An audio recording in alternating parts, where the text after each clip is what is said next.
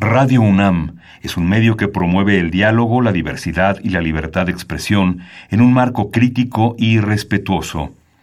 Los comentarios expresados a lo largo de su programación reflejan la opinión de quien los emite, mas no de la radiodifusora. Radio UNAM presenta Al compás de la letra. Al compás de la letra. Un programa conducido por María Ángeles Comezaña.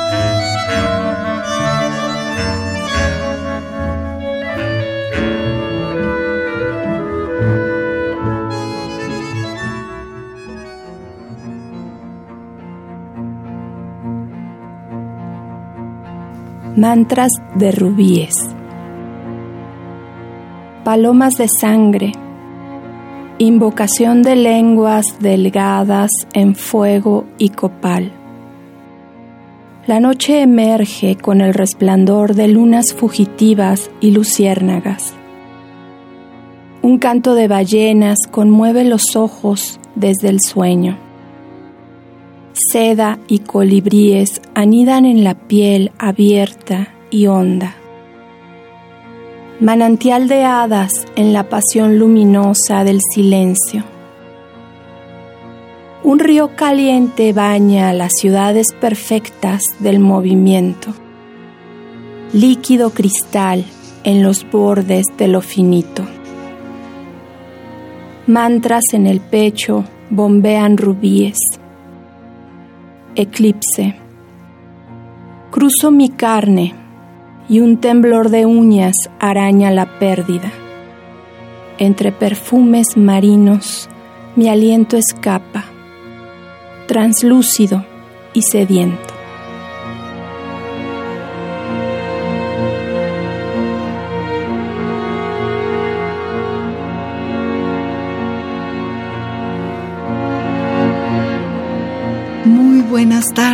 Queridos amigos.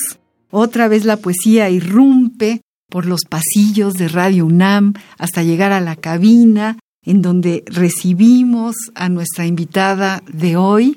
A todos ustedes los saludo, soy María Ángeles Comezaña. Yo sé que allá del otro lado está Pablo López escuchándonos, está eh, Esther Valdés, está Ramiro Ruiz Durá, están muchos amigos amantes de la poesía que siguen el río de este programa que lleva ya mucho mucha poesía en su camino.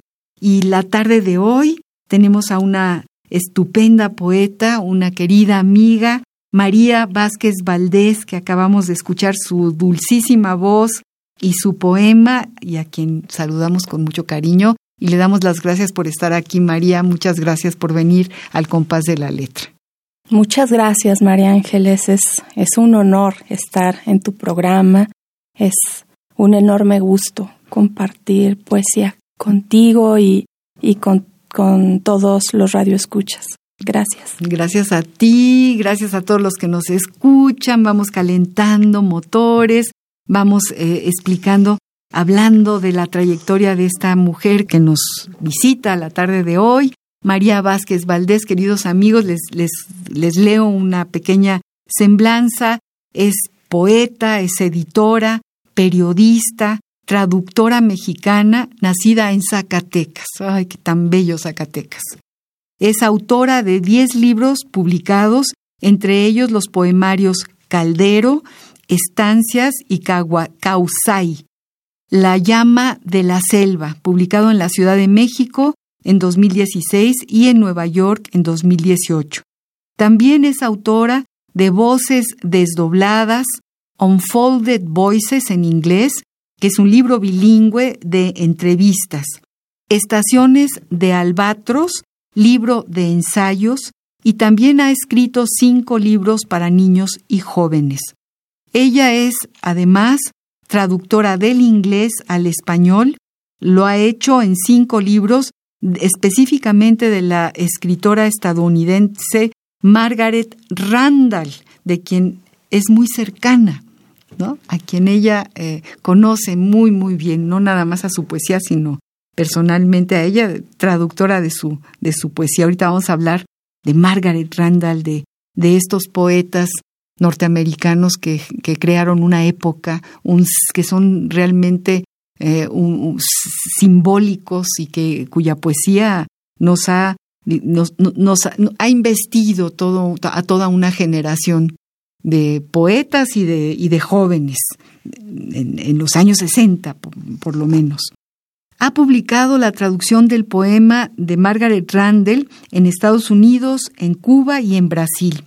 María Vázquez ha recibido becas y apoyos del Fondo Nacional para la Cultura y las Artes, del Fideicomiso para la Cultura México-Estados Unidos y la de la Secretaría de Cultura de México. Ha sido editora en diversos medios, entre ellos la revista GMPX de Greenpeace. ¿Es de la editorial Santillana esta revista? fue otra, otra etapa. Otra etapa que, o sea, hace esta de, la editorial Santillana. ya, ya, perfecto. Fue jefa de publicaciones de la Unión de Universidades de América Latina, la querida UDUAL, eh, cofundadora y directora editorial de la revista Arcilla Roja y miembro del consejo editorial de aquella revista tan maravillosa que se llamó Alforja, que se llama porque todavía la, la coleccionamos desde su fundación, o sea, ella fue fundadora realmente de esta revista Alforja, que, que yo siempre decía es una especie de Casa de las Américas, porque es el punto de encuentro de la poesía no nada más mexicana, sino latinoamericana. María Vázquez se ha desempeñado en diversos medios como fotógrafa, periodista, editora, y ha hecho textos y poemas que se han, han publicado en antologías de México y del extranjero. Estudió el doctorado en teoría crítica, la maestría en diseño y producción editorial y la licenciatura en periodismo y comunicación. Ha colaborado en numerosos proyectos editoriales y ha sido parte del equipo editorial de la Academia Mexicana de la Lengua. Actualmente desarrolla el proyecto independiente Mar es Desierto Ediciones y es directora de bibliotecas de la Cámara de Diputados. Ve nada más la cantidad de cosas que has hecho, María querida. Qué camino recorrido, qué trabajadora. ¿En cuántas cosas te has, te has desarrollado, has dejado ahí tu huella? pues ha sido un poco entre, entre una, un amor por los libros, un amor original por los libros y, y luego pues ir caminando, ir, ir uh, con, pues con el gusto de ir recolectando estos, estos guijarros editoriales eh, y de vida. A mí me impresiona tu cercanía con Margaret Randall y me gustaría mucho que nos contaras al público y a mí cómo fue que te acercaste a Margaret Randall. Cuéntale al público qué personaje es Margaret Randall. Uy, pues qué gusto que me preguntes por ella.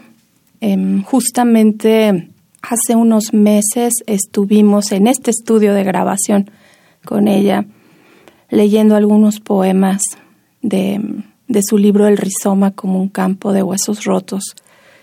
Margaret Randall es una escritora, creo que en muchos sentidos, em, de, gran, de gran peso, de gran trascendencia en muchos ámbitos, en, no solo en Estados Unidos, en México también, y en otros países como Nicaragua, El Salvador, Cuba.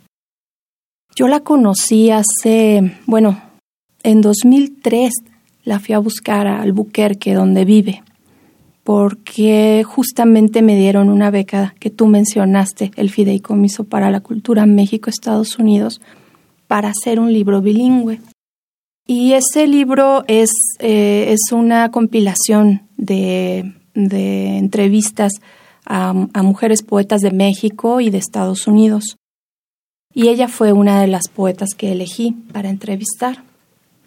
Y fui a, a buscarla a los rojos desiertos de, de Nuevo México. Y también fui a buscar a otra poeta, Anne Waldman, otra poeta beatnik que fundó con mm, Allen Ginsberg. El movimiento beatnik de 63, ¿no? 1963, sí, sí, los 64, 60, hasta el 66. Sí, aunque Margaret llegó a México antes, antes de, de digamos, de esa efervescencia beatnik, ella estuvo eh, editando una, una, revista en México, El Corno Emplumado, Una se casó con un mexicano, fundamental. Se casó con, con el poeta Sergio Mondragón. Así es. Y juntos em, llevaron a cabo, digamos, todo el trayecto editorial del Corno Emplumado de 1961 a 1969. Una revista maravillosa, fundamental, con formato de libro, que fue también un, un puente entre culturas, que reunió a grandes representantes de la poesía, no solo de ese momento, sino anteriores y, y yo creo que también de alguna manera posteriores, porque fue inspiración para otros proyectos. Creo que Alforja, que tú mencionaste, también recobra cierta inspiración de aquel corno emplumado. Alforja comenzó, comenzó a editarse en 1996, muchos años después de que terminara el corno emplumado, pero sin duda reconoce esa, mm, a esa, esa ascendencia editorial, esa inspiración. Claro. Y es que las revistas, los suplementos culturales, que ahora hay muy pocos desgraciadamente, no nada más eran medios de difusión, sino que eran puntos de encuentro y eran eh, hacedores, creadores de generaciones.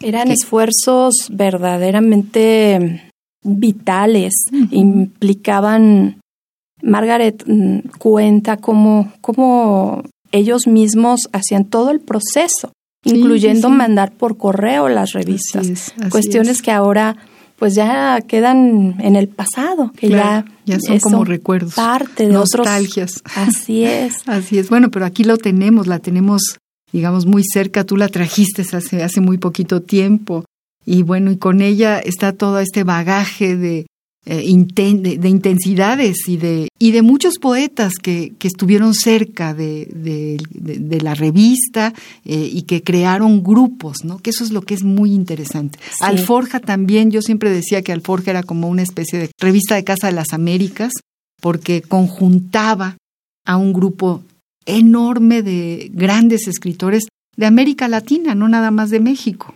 Así es, yo pienso que que Alforja es ya un, un acervo, un acervo eh, que queda para la posteridad, un registro, un registro maravilloso.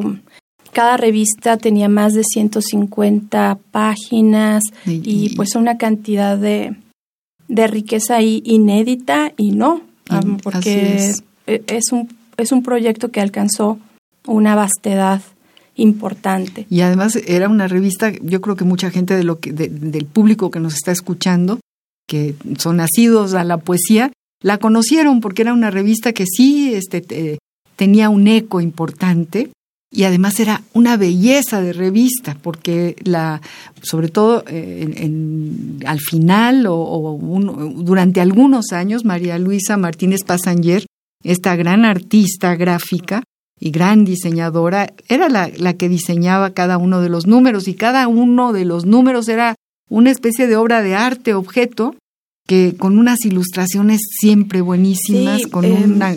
Alforja reunió a grandes, a grandes artistas de, en su momento, porque pues eran pintores consolidados que generosamente participaban otorgando su obra. Así es. Y eso le da una riqueza visual a la revista mm, muy acentuada. Por ejemplo, los primeros números estuvieron ilustrados por Guillermo Ceniceros, mm. por José Luis Cuevas. Y por Esther eh, también, por la esposa de Guillermo. Así es. Sí, sí, muy... un grupo de, pintores muy... Sí muy relevantes y entrañables. Y bueno, eso, eso es lo que es una, una revista, un movimiento cultural, un, un punto de encuentro de, de, muchas manifestaciones artistas. Queridos amigos, estamos hablando con María Vázquez, esta mujer que nos tiene, tiene muchas cosas que contarnos, pero sobre todo muchas cosas que leernos. Eh, sabemos que en este programa los invitados eligen una palabra y María eligió la palabra caldero que me gusta, me hace recuerdos. Eh, yo pertenezco a una familia de gallegos y en Galicia el caldero era parte fundamental de la vida de todos los gallegos. Eh, hay una, una comida que se llama la caldeirada, que se hace justamente en un caldero dentro de, de estos maravillosas casas de piedra antiguas de, de ese lugar que tanto amo y que tanto amamos muchas de, las personas que hemos estado ahí. Y bueno, eh, yo quiero que, me que, que escuchemos lo que dice el diccionario del español de México, del Colegio de México, de esta palabra, y luego que tú nos cuentes justamente por qué Caldero y por qué le pones Caldero a este libro del que leíste además uno, un poema bellísimo cuando empezamos el programa. Vamos pues a la ruta de la palabra, Caldero.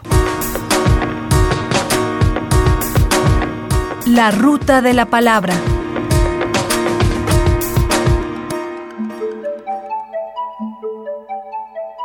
Caldero, sustantivo masculino. Cazuela metálica redonda, de boca ancha, con asas o argollas a los lados. Y entonces la bruja trató de meterlos a su caldero. En el caldero atávico los tiempos se funden, se mezclan, se integran. Diccionario del Español de México de El Colegio de México.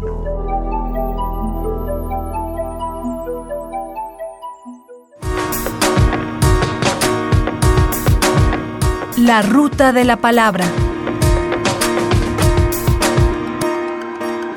¿Cómo ves? Una, una definición muy pequeñita, pero que tiene mucho contenido, sobre todo en su segunda acepción, esta que dice, en el caldero atávico los tiempos se funden, se mezclan, se integran. ¿Por qué elegiste la palabra caldero para tu libro y para este programa? María. Exactamente. Bueno, elegí esta palabra para este programa porque es el título de, de mi primer libro de poesía. Y bueno, este libro lo publiqué en 1999 y elegí ese, este nombre para este libro porque justamente reúne en las distintas secciones que lo integran mm, distintos ingredientes que yo traté, yo traté de, mm, yo traté de hacer una, una mezcla y una, una alquimia de la palabra de tal manera que, que el resultado fuera una especie de, de brebaje poético. esa, esa era mi idea original y, y bueno, además creo que, creo que el caldero como, como no solo como, como el recipiente donde se reúnen los, los ingredientes, sino también como, como el lugar en el que se puede provocar esa alquimia entre el escritor y el lector, era también para mí un, una llamada para esa, para esa simbiosis, para esa reunión entre, entre lo que yo escribía y, y alguien que lo, que lo leyera o lo, o lo, o lo escuchara como, como es el caso ahora. Pues es muy interesante, ¿no? Te imagino así, eh, eh, regreso a Galicia. En Galicia eh, están estas mujeres a las que les llaman meigas. las meigas son las brujas, brujas con X, y, en, en, el sentido mágico de la palabra, las magas, ¿no?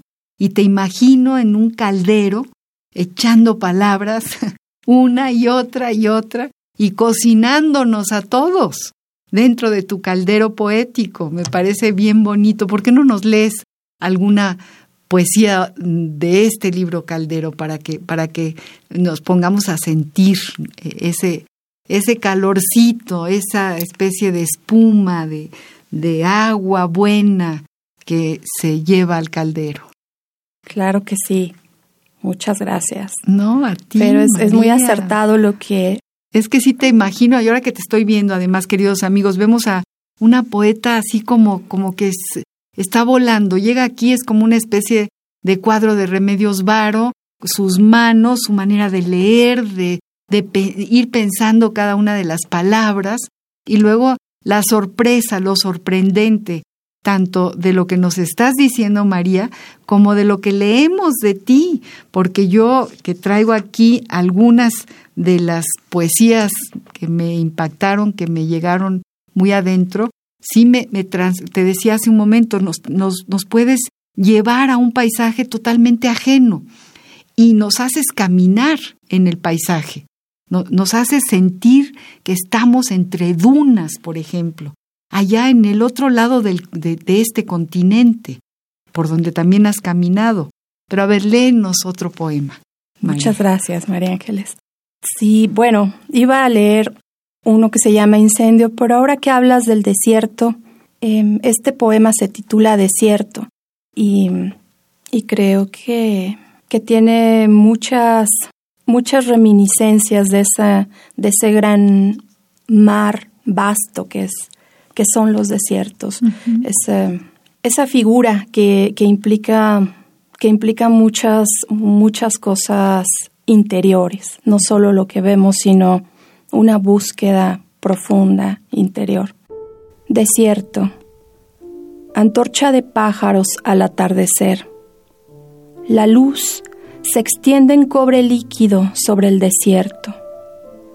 Velas de latidos palpitan suaves fuera de los ojos, que se abren como ríos hacia las montañas vivas, palacios de vitrales oscuros y raíces. Desde aquí soy de arena roja, de agua y espuma, rincones en los que hierve la sangre el mundo es un banquete de milagros y el desierto es inmensa miel sobre los ojos, abierto vientre de soles. Desde aquí soy tea de carne, volcada hacia el cráter brillante del asombro. Uy, qué poema. Eso también me, me asombra y me, me hace sentir eh, la originalidad de lo que escribes. de pronto, tú te conviertes en cada una de tus palabras estás entretejida en los textos que escribes. Y eso no es fácil, eso realmente no lo, no lo logramos muchos de los que nos sentamos a escribir en el papel. Eh, tengo la impresión de que te tardas mucho, María, en escribir un poema. Lo vas cocinando en tu caldero poco a poco, poco a poco, hasta que te sale. ¿Cómo, cómo escribes? Sí, así es. Em, escribo primero por pulsión, algo brota, algo me impulsa a hacerlo. Pero después hay un proceso de volver y volver y de cocinar justamente con, pues buscando un continente quizá más, más acertado. A veces no es necesario, a veces el poema surge, surge como, como un cuarzo que no necesita ser limado, pero a veces sí. Sí, y, y, también trabajas temas que tienen que ver con las denuncias, que tienen que ver con la pobreza, que tienen que ver con, con, con, la pobreza de países tan lejanos como Tanzania. Tú has viajado a estos lugares y por eso escribes cosas tan dolorosas y tan fuertes. Sí, sí, creo que eso, eso es, eso ha sido parte importante de, de lo que he escrito hasta ahora. No solo, no solo me ha impactado la belleza, la belleza que he tenido la fortuna de, de ver, de, de, conocer, de sentir, también me ha impactado, me ha impactado el otro lado, me ha impactado el, la parte sombría de lo que he conocido, la parte que me ha dolido, la parte que que ha arañado de alguna manera mi conciencia, me ha impulsado a escribir poesía también. Esto, por ejemplo, que, que, que, tengo aquí cerquita, ¿no? Plástico líquido, así se llama tu poesía, tu poema. Y dices, los niños de Tanzania tienen hambre y una desesperanza más profunda que la oquedad de sus vientres. Los niños de Tanzania prenden fuego con su respiración en lagos de especies mutantes. Envían uvas a Europa en Navidad, cuando reciben de Europa armas para matarse entre ellos. Y para fugarse, derriten plástico, inventan plástico líquido para abrir puertas luminosas al olvido, para soltarse en el núcleo misericordioso de la nada, donde sus madres no se prostituyen y sus padres no tienen sida, donde los extranjeros no matan a sus hermanas medio muertas ya por los desechos tóxicos. Los niños de Tanzania derriten botellas de plástico para abandonar sus cuerpos hambrientos y violados, para atisbar los manjares que crecen en la otra orilla, lejos de un abismo de vacíos. Uy, es durísimo, durísimo este poema. Nos, nos pone la piel de gallina y, y bueno, pensamos en, en, nuestros niños de la Ciudad de México a las 12 de la noche metidos en las alcantarillas, ¿no? Y nos remites a, pues a la tragedia humana. Sí, así es. Ahí, bueno, me refiero a Tanzania en específico, pero también eh, en Caldero, por ejemplo, me refiero a las niñas de Oventic. Así es. Después de, de la matanza de Acteal, por ejemplo. Y, y, bueno, creo que, creo que es, desafortunadamente, es, es universal, más allá de, de los países a los que podamos constreñir alguna referencia. Creo que hay muchos aspectos de, de la vida que también, que también la poesía puede, puede poner sobre la mesa de, desde otra óptica, desde otra luz. Por supuesto, digo, hacer conciencia, la poesía, bueno, tiene ese deber y es también de alguna forma esta herida abierta que se atreve, se atreve a, a sentir el dolor profundo y se atreve a ponerlo en, en la página en blanco y a, y hacernos sentir lo que está sucediendo en, en, nuestro momento histórico en la vida. Entonces tú tienes así como es un desde la dulzura de esta especie de imagen muy muy muy muy mágica, ¿no? Donde vas tú describiendo aromas, enseres, cosas, la importancia de las cosas, de una mesa, de la silla, etcétera, ¿no? Hasta eh, el caminar en, en, los grandes paisajes de, del planeta, ¿no? Donde tú has estado. ¿Por qué te fuiste hasta Tanzania, por ejemplo? Pues hace, bueno, yo creo que, yo creo que es algo genético. Yo creo que de alguna manera lo, lo traía de mi padre, de mi abuelo, que han sido que han sido grandes viajeros. Cuéntanos, cuéntanos, cuéntanos.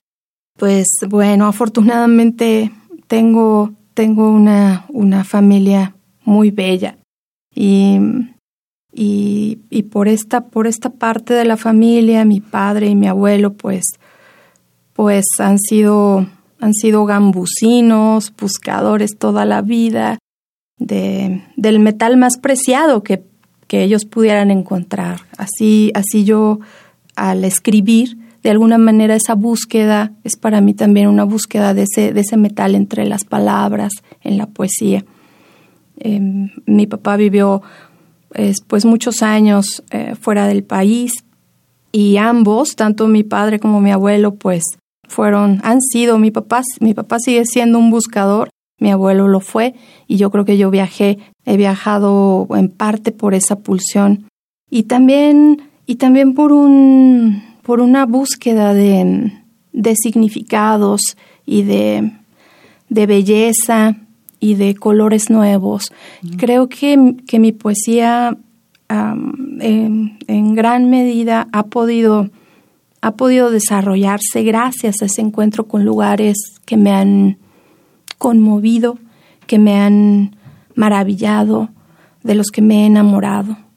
Qué padres cosas dices, María. Estamos hablando con María Vázquez, la viajera, la, la que va en busca de, de las profundidades de paisajes y los convierte con su magia en palabras y esas palabras las va poniendo en, en los poemas que ella escribe.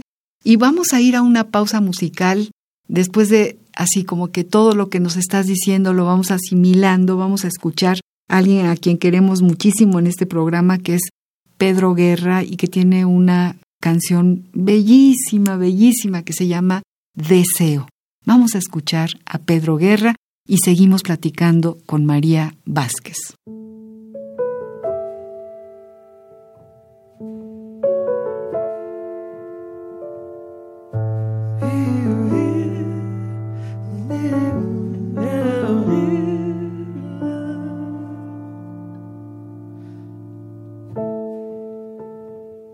Te seguiré hasta el final, te buscaré en todas partes, bajo la luz y la sombra, en los dibujos del aire.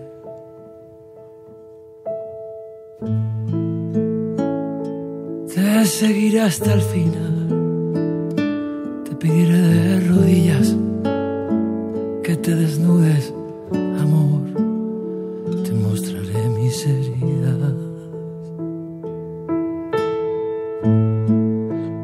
con las luces del alma, antes que tú te despiertes, se hará ceniza el deseo, me marcharé para siempre. Te seguiré hasta el final, entre los musgos del bosque. Te pediré tantas veces que hagamos nuestra la noche. Te seguiré hasta el final con el tesón del acero.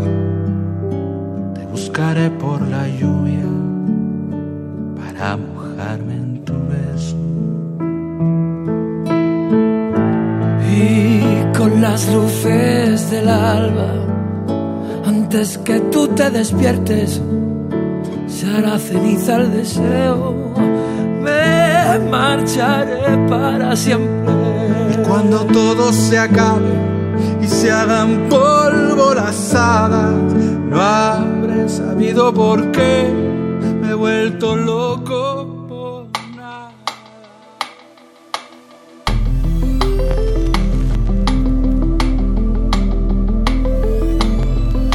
Al compás de la letra.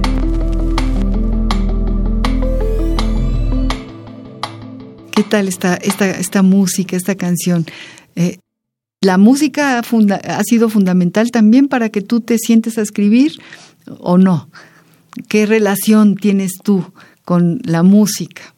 Sí, María. definitivamente, definitivamente creo que mm, la música es una, es uno de, de los pilares para la poesía. No solo, no solo por estructuras que, que se sigan o por, por fórmulas, sino por, porque considero que, la, que, que en la música está uno de los, de los más, más profundos sustratos de lo humano. No solo para, para quien compone, para quien toca un instrumento, también para quien baila, para el canto y la danza, dice una persona a la que, a la que quiero mucho, una persona muy cercana a mí. Dice, él, él dice que, que, la, que la, el canto y la danza son, son las actividades primigenias del ser humano, que desde que estamos en el vientre de, de nuestras madres, ya, ya está ahí la música resonando, ya está ahí eh, el, el, el deseo de bailar. Hablando del deseo que, Que acabamos de que escuchar. acabamos de escuchar, ya está, ya está ese deseo por moverse con las estrellas. Y la música es de alguna manera esa, esa comunión con el mundo, con el cosmos. Creo que eso nos, nos permite comunicarnos con, no solo con las estrellas, también entre nosotros. Cuéntanos un poco, María, y cuéntale al público que está escuchando este programa. Eh, escribes muy tempranito en la mañana, te, te inspiras en la noche, vas caminando y se te ocurre algo, tienes una disciplina así muy férrea. ¿Cómo se escribe la poesía en la pluma de María Vázquez, eh, por un lado, y quiénes están en tu tintero, ¿no? ¿Qué poetas te han eh, forjado como escritora? Porque yo, bueno, tú me lo decías hace un ratito y, creo que lo repetimos y lo repetimos en este programa. No hay poeta que, que, pueda ser poeta sin leer a otros poetas. Es como una estafeta que se va dando, ¿no? Es un, un lazo que se va uniendo, que va teji- entretejiéndonos a todos, unos de una manera, otros de la otra. ¿Quiénes son tus poetas que te han formado? Creo que una disciplina férrea mm, para escribir poesía no la tengo. Siento, siento que, que en la poesía soy muy libre. Sí, dejo que, que me llegue con la vida y, y así me ha funcionado muy, muy bien. Han sido fuentes de gran inspiración justamente los viajes y justamente las experiencias de, de búsqueda y de silencio han sido, han sido muy importantes. Mi, mi libro más reciente surgió de, de una experiencia de, de 10 días, de dos semanas de silencio total y, ayuno y una búsqueda interior en la selva amazónica, que fue algo, algo muy revelador. Y, y ese libro justamente lo escribí en ese periodo, lo escribí completo en, en 10 días, en, en dos semanas. Y luego al volver a la cotidianeidad, de pronto continuaba escribiéndose la última parte en la calle, en las esquinas, me tenía que parar a seguir escribiendo, pero no es algo que yo que yo pueda forzar al sentarme en una mesa como como sí lo es la edición, por ejemplo, mi trabajo editorial sí lo desarrollo de esa manera, sí sí me siento a trabajar con con disciplina, pero la poesía no, la poesía tiene tiene alas y, y tiene potestad y, y decide cuándo cuándo quiere ser escrita desde mi perspectiva. Uh -huh. Uh -huh. Y bueno, en cuanto a en cuanto a influencias, yo creo que pues me ha influido pues todo lo que he leído, los poetas que he tenido la suerte de conocer, los libros que he tenido la suerte de editar han sido muy importantes. Y en distintas etapas de mi vida, bueno, cuando era niña, por ejemplo, empecé a leer muy muy chiquita, a los cinco años, leía Jack London, fue determinante para mí, no es, no es un poeta, pero bueno, sus novelas me determinaron. Después, cuando empecé a escribir poesía, a los 10, 12 años, me, me fascinaba leer a, algunas cosas de Shakespeare en el colegio, mm, me, me maravillaban frases. Luego Rubén Darío, uh -huh. León Felipe, y más adelante, pues conocí a Sor Juana, poco antes de entrar a la universidad, en Dostoyevsky, me, me fascinaban. Y ya después, cuando, cuando entré a la universidad, pues bueno, se me abrieron los mundos, los panoramas, se multiplicaron todavía más. Y después con Alforja, esos 11 años de, de editar esta revista trimestral, que en la que nos sumergíamos totalmente, pues eso también me generó muchas, muchas influencias e inspiraciones. Ah, qué, qué maravillas nos, nos dices. María Vázquez, esta, esta poeta eh, llena de, de, es como una mina, como que nos, nos va regalando toda su riqueza. Leo Ramos de la Luz de uno de sus bellos poemas que dice así, en la piel de tus sueños crece la luz, sauce y sorgo, miel de espejos, viento de nimbos en horizontes blandos, lenta mutación de hierba en otoño en el inmóvil mar, tras las paredes de los cielos, un torbellino nace. Ay, qué bonito, María. Qué bonito poder llegar a esta síntesis en donde hablas mucho de la miel, también el desierto para ti es una miel, lo acabas de leer. Y, y bueno, la miel tiene mucho que ver con todos tus, tu, tu parte mística, es como una comunión, ¿no? Y bueno, parte de tu caldero, de tu caldero lo llenas de, de miel. Vamos a ir a una sección de este programa que nos gusta, que nos emociona y que tiene que ver con las cartas, es el epistolario, domicilio conocido. Y seleccionamos una carta apócrifa de este libro que escribe eh, Elena Elenita Poniatowska eh, y que se llama Querido Diego, te abraza Kiela. Eh, es un libro sobre Angelina Beloff, esta mujer que fue esposa de Diego Rivera en Francia y, bueno, una mujer eh, gran pintora, espléndida persona. Y eh, hay este librito que es como una joya realmente, en el que Elena se inventa las cartas de Angelina Beloff, pero yo creo que con conocimiento de causa mm, podría perfectamente haberla escrito la propia Angelina. Vamos a, e, a esta carta porque después sí me gustaría que me contaras si tú guardas tus cartas, si de alguna forma el escribir cartas ha significado eh, alguna fuente para tu creación literaria. Vamos a escuchar esta pequeña carta de Angelina Beloff. Epistolario. Domicilio conocido. Domicilio conocido.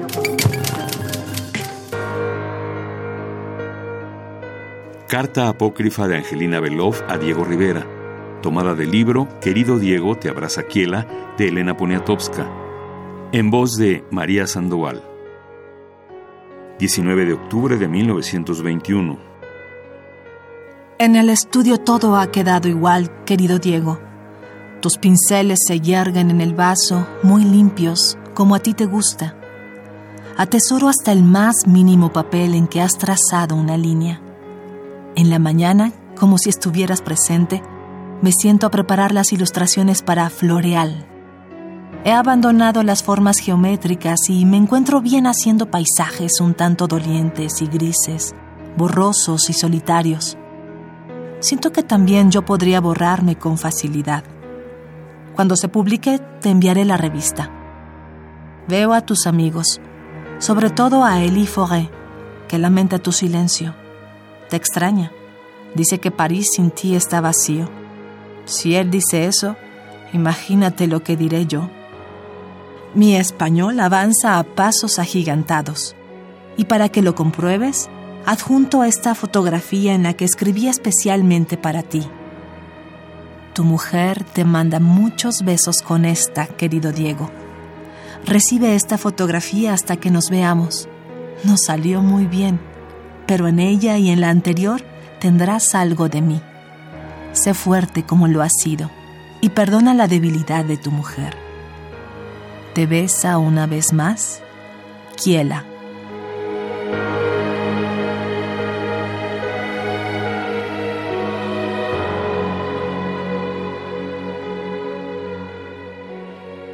¿Ves qué carta? Es muy emocionante. Y nos, nos, nos, da como una intimidad distinta a la, a la de cualquier fuente literaria. El epistolario, solo en una carta uno puede sentir esta forma de expresarle al otro algo que trae muy adentro. Sí, es una proximidad única, un, un, epistolario. Sí, sí. Y, y lo conecto con, con tus primeras preguntas, Justamente con Margaret Randall he tenido la suerte de, escribir durante 15 años muchas, muchas cartas y mensajes. Con el tiempo, bueno, em, creo que los epistolarios se van volviendo pues correos electrónicos y, y demás, pero, pero también, también continúan siendo eh, unas formas de comunicación muy próxima y, y, dan la posibilidad de, de, hacerlo de manera profunda, tan profunda como uno quiera.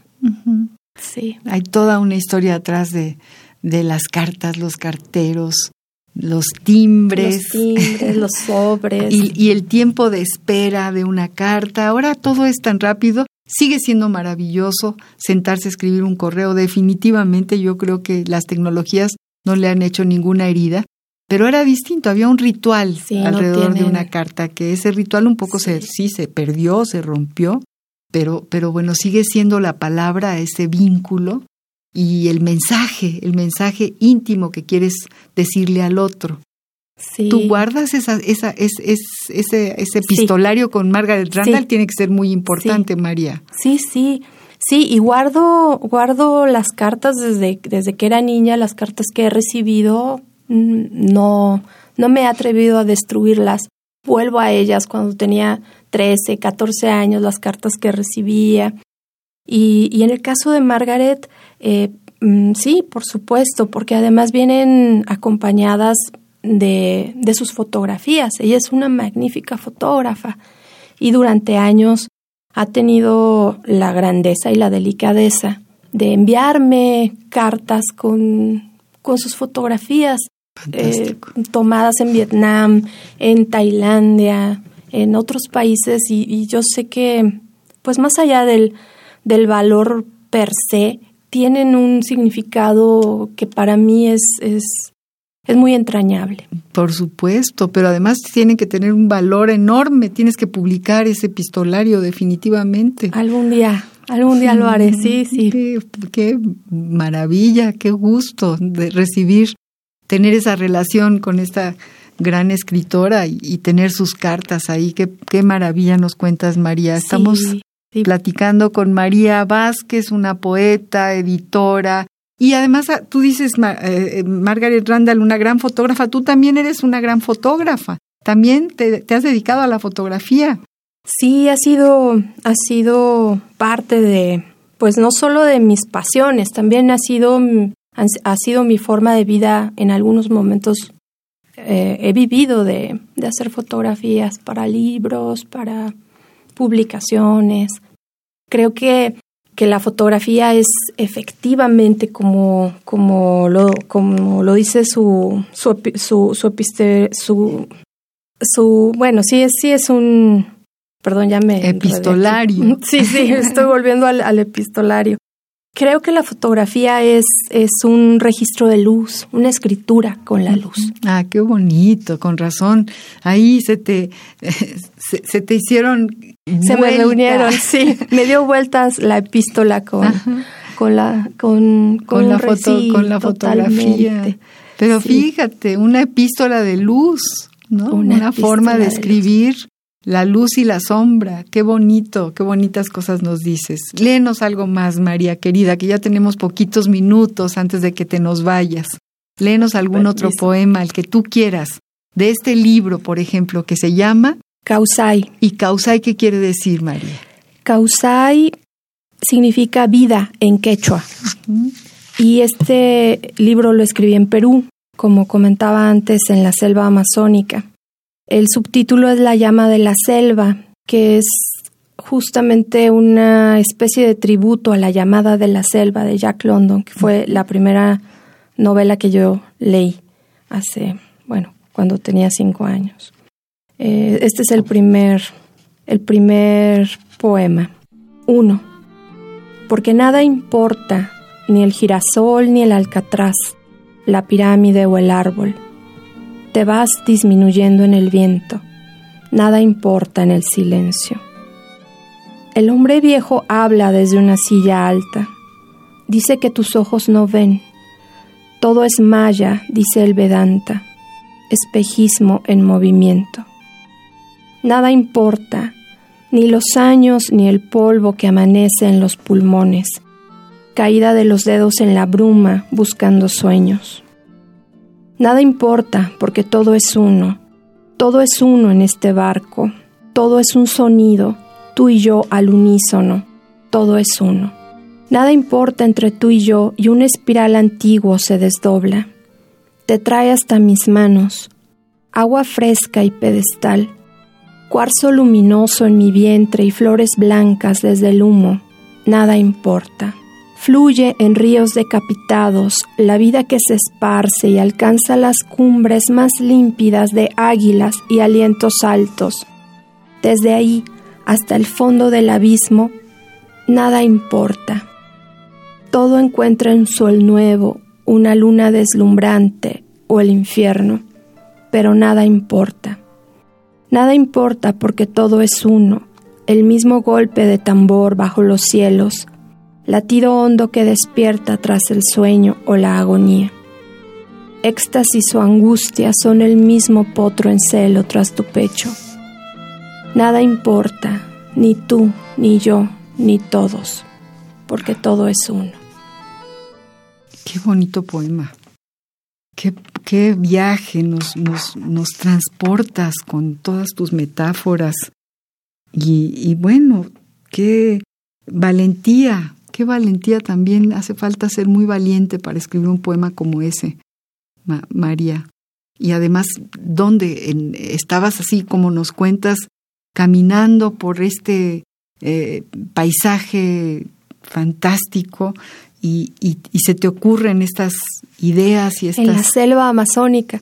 Y, me parece una coincidencia muy afortunada que hace justamente un año presentamos la, la versión bilingüe de este libro en Nueva York con una traducción de Margaret Randall, justamente, hace exactamente un año. ¿Ella lo tradujo al inglés? Lo tradujo al inglés, sí. Y, y, la presentación fue hace justo un año. Me oh. parece, me parece maravilloso regresar a estos poemas en este mismo estudio de grabación donde estuve con ellas hace unos meses aquí en México. pues me encanta todo lo que nos dices, todo lo que nos lees. Y, y, bueno, una viajera, no has parado, María, de, de, ir y venir y de registrar todo lo que, lo que has visto en tus poesías, en tu, en tu magnífica poesía.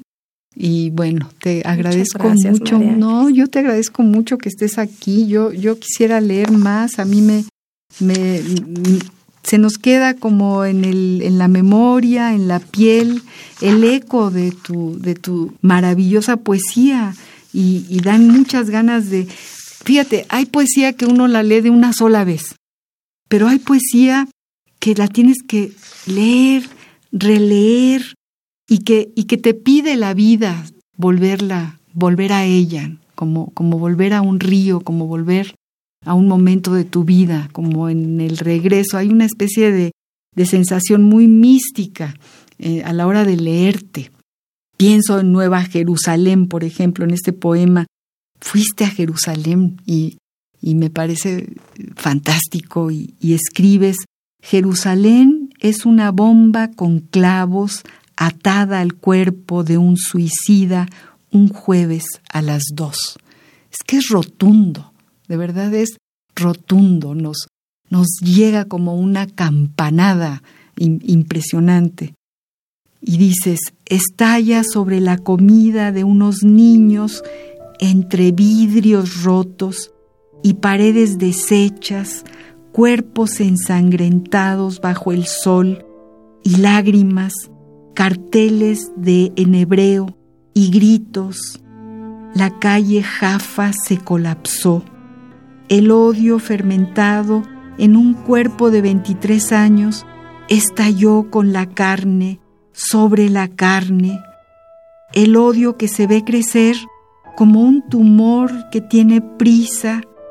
El odio que se confunde con el rezo en el muro de los lamentos en la mezquita de Al-Aqsa, Shalom, Salam, vías dolorosas que explotan con clavos y suicidas. Hay sangre y muerte por las calles y un olor inevitable a rabia despeñado sobre niños y un olor, un dolor inevitable.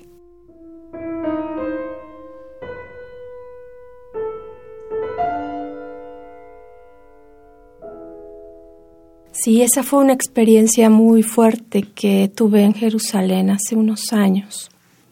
Tuve, tuve suerte de ir a Medio Oriente, viajar por Medio Oriente y, y, pasé por ahí, por la, por, la calle Jaffa después del, de, que, de que todo esto ocurriera. Efectivamente, un, un chico eh, con una bomba mm, em, explotó en, en esta calle, fue algo tremendo. Y, sí, sí, fue, es, es algo eh, sí, muy, intensa. Sí, sí, y también, em, también el agradecimiento porque yo pasé por ahí unos minutos después de que eso pasara, que no en el momento en el que, en el que ocurrió. Te hubiera tocado también a ti, ¿no? Ay, qué, qué cosas. María Vázquez, qué gusto tan grande tenerte aquí. Se nos fue el tiempo como agua, leyéndote, escuchando todo lo que nos cuentas. Muchas gracias por la generosidad de venir, de contarnos, de leernos. De verdad ha Al sido. contrario, María Ángeles, eh, yo te agradezco muchísimo por esta posibilidad y esta sensibilidad tuya, esta, este generoso acercamiento. Gracias a ti, María, querida. Muchas gracias, queridos amigos. Muchas Muchas gracias. a nuestra productora Ivonne Gallardo. Muchas gracias a Miguel Ángel Ferrini, que ha estado en los controles técnicos. Gracias a ti, María, primero que a nadie. Y gracias a todos aquellos que nos siguen escuchando y que siguen leyendo poesía. Un abrazo a todos. Hasta el próximo un abrazo. Gracias. jueves. Now I've heard there was a secret chord that David played and it pleased the Lord. But you don't really care for music, do you? It goes like this the fourth, the fifth, the minor fall, the major lift, the powerful king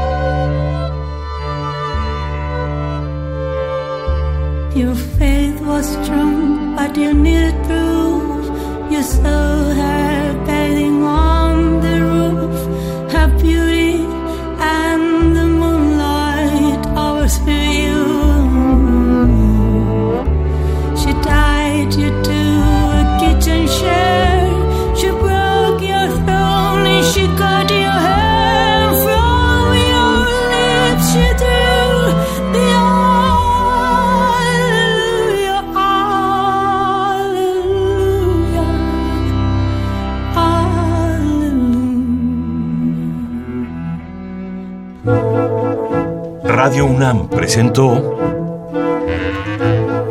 Al compás de la letra. Al compás de la letra. Un programa conducido por María Ángeles Comezaña.